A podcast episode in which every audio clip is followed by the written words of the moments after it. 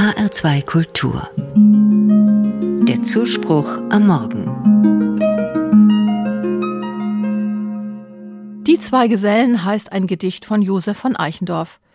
Es geht um zwei junge Leute, die das Elternhaus verlassen. Sie sind enthusiastisch und voller Ideale und ziehen, so heißt es, jubelnd in die hellen, klingenden, singenden Wellen des vollen Frühlings hinaus. Die beiden wollen versuchen, etwas Rechtes mit ihrem Leben anzufangen. Auch bei uns planen viele junge Leute nach der Schule, die neue Freiheit auszuprobieren. Irgendwie wollen sie sich auch vom Elternhaus abnabeln.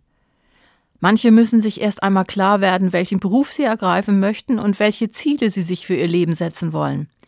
Ich kenne das auch von unseren drei Kindern, die nach dem Abitur längere Zeit im Ausland verbracht haben. Und wir als Eltern mussten auch lernen, uns abzunabeln. Ich habe damals das Buch eines jungen Weltenbummlers gelesen, Christopher Schacht, der nach dem Abitur mit nur 50 Euro in der Tasche rund 100.000 Kilometer um die Welt gereist ist. Er hatte keine Kreditkarte dabei, keine Flugtickets oder andere Rückversicherungen. Zu Fuß, als Anhalter oder auf Segelschiffen war er in 45 Ländern unterwegs. Abenteuerlich hat er sich als Goldwäscher, Schleusenwart, Hilfsmatrose durchgeschlagen. Es hat auch gefährliche Situationen gegeben.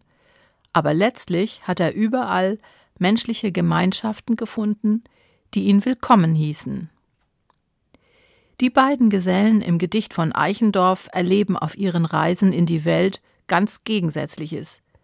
Der eine heiratet sehr früh und setzt sich ins gemachte Nest. Mit Frau und Kind führt er zwar ein behagliches Leben, aber insgeheim guckt er sehnsüchtig aus dem Fenster in die weite Ferne. Vielleicht hat er sich zu früh zufrieden gegeben? Der andere stürzt sich in ein ausschweifendes Leben, er lässt nichts aus. Irgendwann hat er den richtigen Moment verpasst, sich zufrieden zu geben, und dann ist es zu spät. Er bleibt isoliert und einsam zurück. Im Gedicht nehmen beide Lebensreisen der Gesellen kein wirklich gutes Ende. Von ihren Idealen ist quasi nichts übrig geblieben. Deswegen endet es auch mit einem resignierten Stoßseufzer des Dichters. Ach Gott, führ uns liebreich zu dir. Ganz im Gegensatz dazu der junge Christopher Schacht, der mit 50 Euro um die Welt reiste. Er blieb nirgendwo hängen, sondern kehrte nach viereinhalb Jahren um viele außergewöhnliche Erfahrungen bereichert, nach Hause zurück.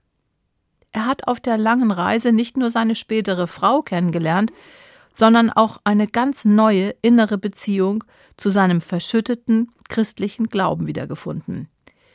Er hat ihn auch in existenziellen Gefahren unterwegs begleitet.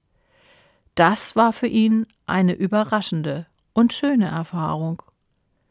In einem Interview hat er das so ausgedrückt. Glaube ist nicht nur ein Gefühl, aber in allererster Linie ist es eine Entscheidung, sich darauf zu verlassen, und das ist so ein Miteinander. Wenn ich erst mal diesen Schritt darauf zumache, dann kommt auch ganz viel wieder zurück.